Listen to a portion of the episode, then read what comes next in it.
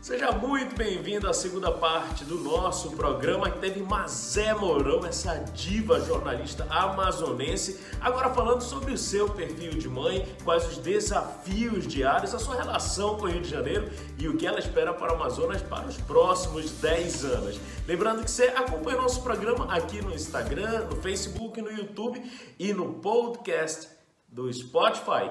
Roda a vinheta. Que você seja feliz, feliz, seja feliz eternamente. Te der. Mazé Mourão, hoje novamente conosco, falando sobre perfil, profissão, ser mãe, medo de Covid, tudo junto e misturado via Skype. E aqui no nosso programa mais uma vez. Muito obrigado, mas é muito obrigado mesmo. E nós falamos sobre Covid, agora eu quero falar de coisa boa, quero falar sobre foco e sonho.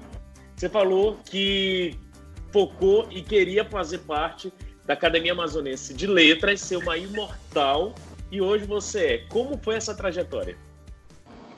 Ah, foi, foi muito incrível, né? A época eu morava, eu ainda morava no Rio quando eu recebi o convite para vir trabalhar em Manaus e exercer a profissão mesmo, que lá no Rio eu, eu fazia jornalismo, mas como assessora de imprensa. E aqui eu vim para trabalhar como repórter, como editora no jornal A Crítica, onde eu fiquei 10 anos, 13 anos, aliás, e, e dentro, e nesse bojo né, de trabalho, eu eu além de fazer o, a parte de um caderno que era muito bem-estar, muita coisa assim, bacana, eu passei a ser editora do caderno de cultura. E eu vi ali uma oportunidade de me aproximar da academia, entendeu? Porque eu também escrevia crônicas ah, diariamente, lancei meu primeiro livro, meu segundo livro aqui em Manaus e tal. E foi, eu fui é, passo a passo, é, conquistando, porque academia você conquista, você tem que namorar, tem que flertar, namorar para poder casar. Ela, ela é uma moça muito recatada, difícil de conquistar, pelo visto. É, bem difícil. Então, eu fui conquistando voto a voto, segundo o Robério Braga, minha grande conquista que é o atual presidente, né? Ele diz que a minha grande conquista foi o doutor José Braga, que assim era, gosta muito do que eu faço, nós nos tornamos muito amigos, né? E, e aí, e, mas isso foi realmente feito um passo a passo para poder chegar até a, a, minha. Até porque eles têm que me aceitar como candidata e depois eles vão ter que votar em mim. Então, e depois tem que te engolir, né, Mazé? Engolir. Isso tudo é uma conquista. e, e graças a Deus eu, eu consegui isso aí. Graças Legal. a Deus eu consegui me tornar imortal. Mais uma conquista, né? Agora, uma das suas principais conquistas que eu sei, eu já fiz programa com você lá na CBN, é ser mãe de três filhos lindos né? Queria que você falasse um pouquinho desse teu papel de mãe e de ser mãe de Marcelo Mourão, né? Que é um ícone do balé. Também quero que você fale um pouquinho sobre ser mãe do Marcelo. Então, sou, sou mãe do, do Haroldo, que é o mais velho, Haroldo Mourão. Haroldo Mourão é jornalista, funcionário até agora, né? A gente nunca sabe como é que é. Há 18 anos, há 19 anos do, da Rede Globo, ele é, ele é redator redator, redator dos programas de humor da Rede Globo. É, como eu brinco com ele, é um piadista. Ele. Mas é um menino com muita capacidade, escreve muito bem, está muito bem, graças a Deus. Tenho uma filha que é a Helena, que é minha atual paixão, que é a minha outra neta também é minha paixão, mas Helena, assim, uma graça. E casado com a Clara, uma carioca, mora no Rio de Janeiro. Tenho a Alessandra, minha filha do meio, que é uma doce de menina, uma garota maravilhosa, hoje em dia empresária, casada com o Olavo, ela tem uma filha, Manuela, e eles têm uma empresa chamada Sabores de Tradição, que confecciona doces portugueses. Aliás, né, Aliás. Você... Aliás, é, você está sabendo, já sabe disso. E é um, uma menina muito, muito trabalhadeira, muito corre atrás, é uma pessoa muito, sabe, segura muito do que ela quer, graças a Deus, e, a, e casou com um rapaz maravilhoso que é o Olavo. Então, é, me dá muita felicidade. E o Marcelo Burão, que é o bailarino, que, que assim, Marcelo é a nossa a estrela da família. Né? Meus filhos nunca tiveram ciúmes dele, porque ele sempre foi um menino muito, muito irmão, né? Então ele sempre quis os irmãos juntos e são muito amigos. Marcelo é, primeiro bailarino do mundo, foi considerado pelo New York Times um dos 17 melhores do mundo. E hoje faz, é primeiro bailarino como convidado de várias companhias. A última agora vai ser em Dresden, na Alemanha, que ele vai ser tanto o primeiro bailarino quanto o coreógrafo. Olha que demais, coach, que demais. Né, da, da companhia. É isso. Que é demais, você sabe. E é casado com o Nick, se eu não sei se também.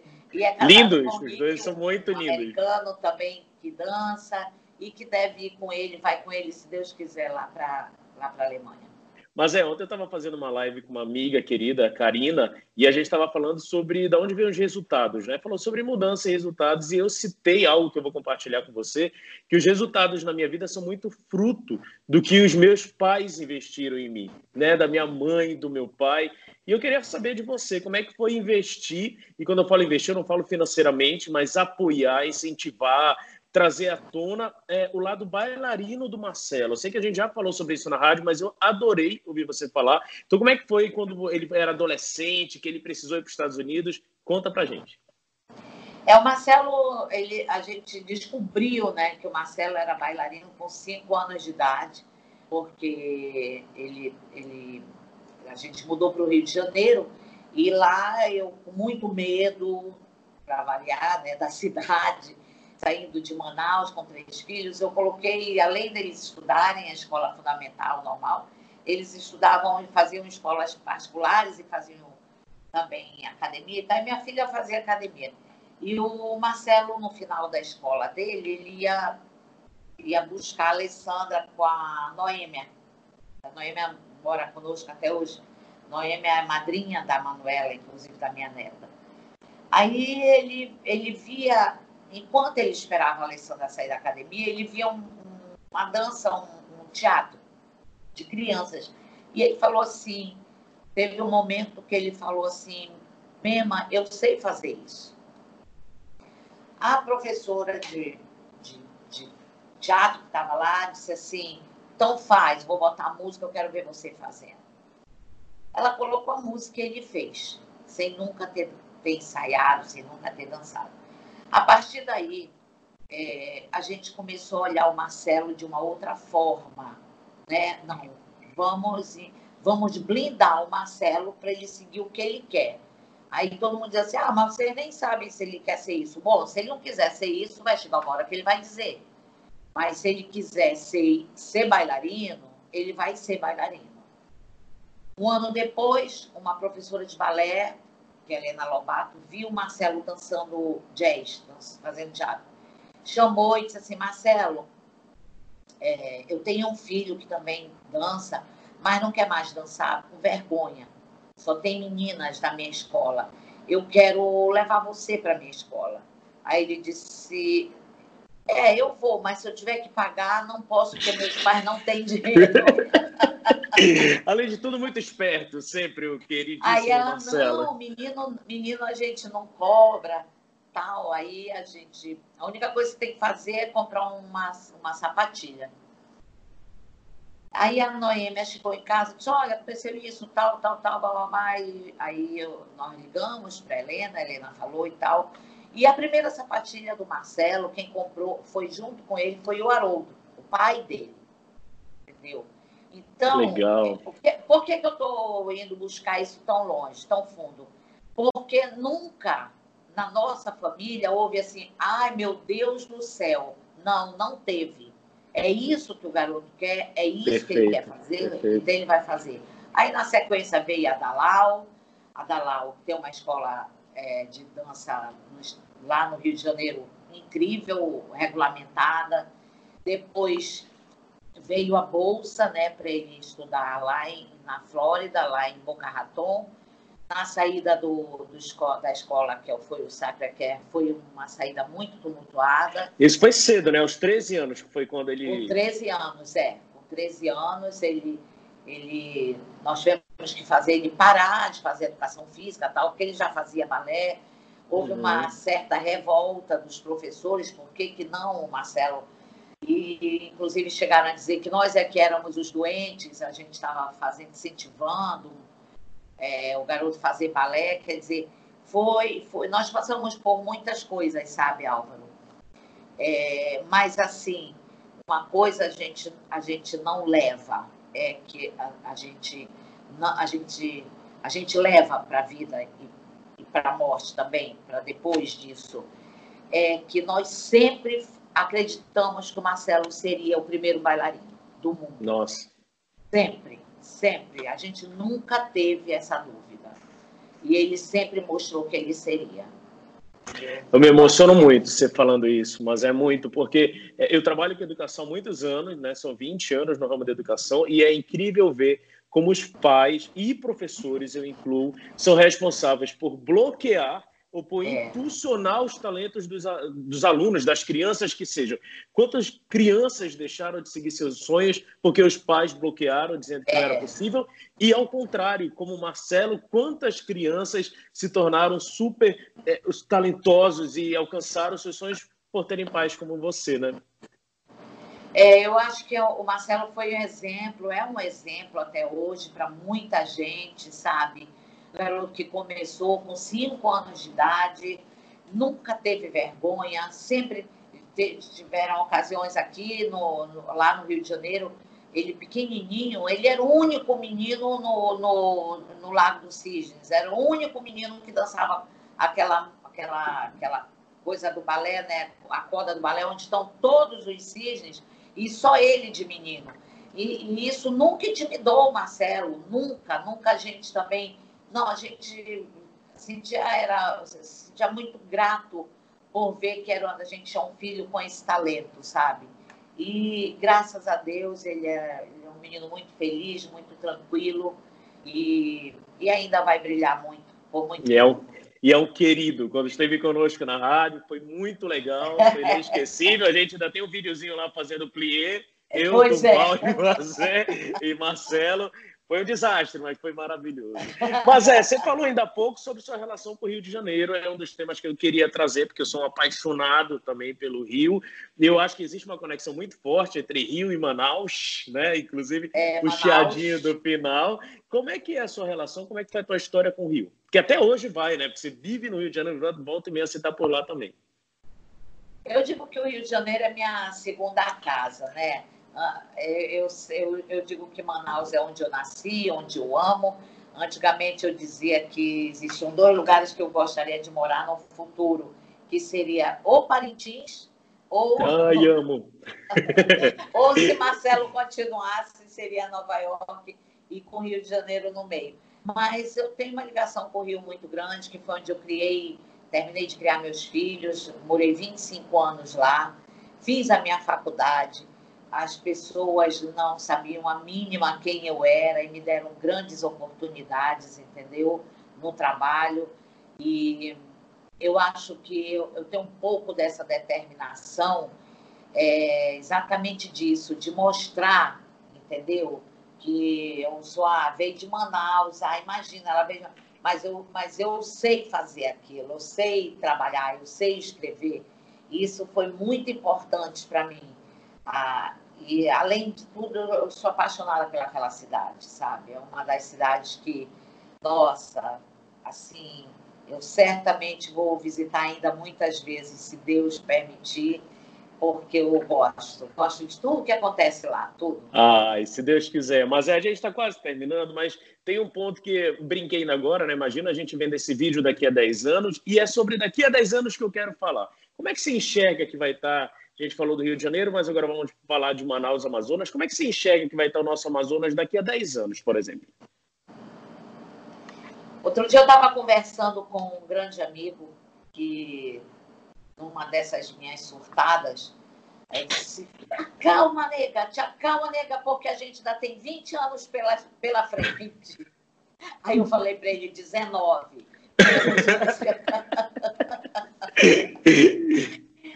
Olha, eu, daqui a 10 anos, sabe, sinceramente, eu espero que, que as pessoas, que os governantes, que os políticos daqui a 10 anos respeitem Manaus, respeitem o Amazonas. Daqui a 10 anos a gente possa ter, sabe, levantar a cabeça e dizer assim: nós somos os amazonenses que construímos e continuamos nessa cidade. Nós estamos aqui, nós ficamos os nossos, as nossas raízes aqui, porque nós sabemos que Manaus, que o estado do Amazonas, é, é, o, é o mais cobiçado, um estado muito cobiçado pelo Brasil e pelo mundo, pela grandeza, pela fauna, pela flora, pelos nossos rios, não é? por tudo que nós temos. Se a gente não quiser trabalhar, vai lá na beira do rio, pesca e come. Entendeu? A gente vive aqui em Manaus, a gente tem onde viver, a gente quer, não quer mais viver na cidade, vai para o interior desse, monta uma, uma coisa lá e, e mora porque tem espaço. Então, o que eu espero daqui a 10 anos, olhando esse, esse nosso bate-papo, é que eu penso que daqui a 10 anos Manaus e o Amazonas como um todo tenha o respeito, sabe, dos políticos, das pessoas que mandam, das pessoas que aqui chegam e que elas respeitem Manaus. Respeitem que coisa boa. Comendo um peixinho assado e ouvindo muito boi caprichoso, é isso, né? Não! Eu sei essa brincadeira. Mas é. Eu sou garantidíssimo. Mas é super ah, Diferentemente de você, que é caprichoso. É, temos nossas diferenças. Mas é, eu não tenho palavras para te agradecer. Minha, meu primeiro projeto né, que eu trago com esse intuito de levar histórias de pessoas que eu admiro. Então tem um nome muito muito sutil, né? As meninas do Álvaro, mas é com muito carinho que eu, quando eu pensei, eu falei, eu quero muito trocar essa ideia com a Mazé, porque ela é uma fonte inspiradora para muita gente. E eu quero te agradecer muito e pedir que você deixe uma mensagem para todo mundo. Bom, a minha eu desejo como mensagem, quero fazer uma mensagem que talvez é, internalize para mim também que a gente. Medo a gente não vai deixar de ter, mas que a gente enfrente, sabe? Enfrente esse medo é, com o peito aberto, é, ficando em casa, é, querendo que tudo isso acabe e que acabe e que a gente se torne realmente novas pessoas, sabe? Um novo coração, com uma nova mentalidade, onde o ser passe realmente trabalhado do que o ter. Que eu acho que e esse vírus vem mostrar isso para gente. Não adianta ter. Não adianta ter. Então, vamos trabalhar isso dentro da cabeça da gente, com as nossas famílias, com os nossos amigos, que o importante é ser e para a gente continuar, a gente tem que ficar em casa, acreditar que tem que ficar em casa e fazer todos os mecanismos que estão dizendo aí. É isso. Beijo teve dica, teve risada, teve emoção e teve muita verdade com o Mazé Mourão. Até rimou. Minha amiga, obrigado. Amo você.